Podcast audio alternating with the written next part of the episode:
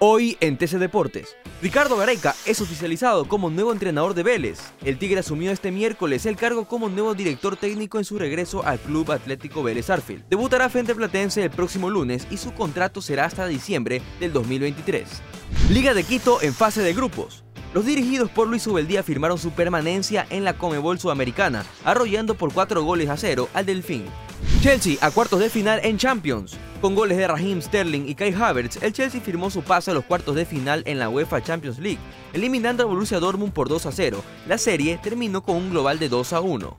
Para más información visita tctelevisión.com deportes y nuestras redes sociales arroba tcdeportes Soy Diego Vaquerizo y esto fue TC Deportes. TC Podcast, entretenimiento e información, un producto original de TC Televisión.